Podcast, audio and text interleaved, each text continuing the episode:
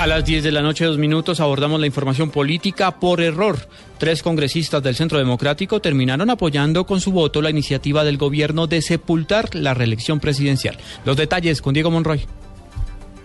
Camilo, muy buenas noches. Pues esta noche, este martes, cuando se la discusión de la reforma de equilibrio de poderes, y más exactamente el punto de la reelección presidencial para eliminarla, tres senadores del Centro Democrático se equivocaron al momento de dar el sí por esta eliminación. Al respecto se refirió la senadora Paloma Valencia.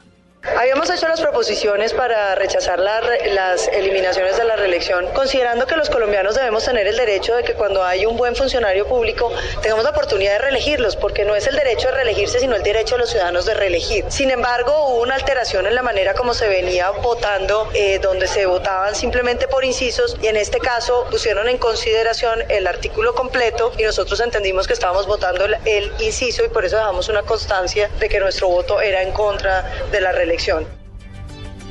La senadora del Centro Democrático cuestionó que el gobierno nacional no haya dado la oportunidad a los partidos de oposición, al Centro Democrático y a la Alianza Verde de discutir las diferentes proposiciones que fueron presentadas durante esta reforma. Diego Fernando Monroy, Blue Radio.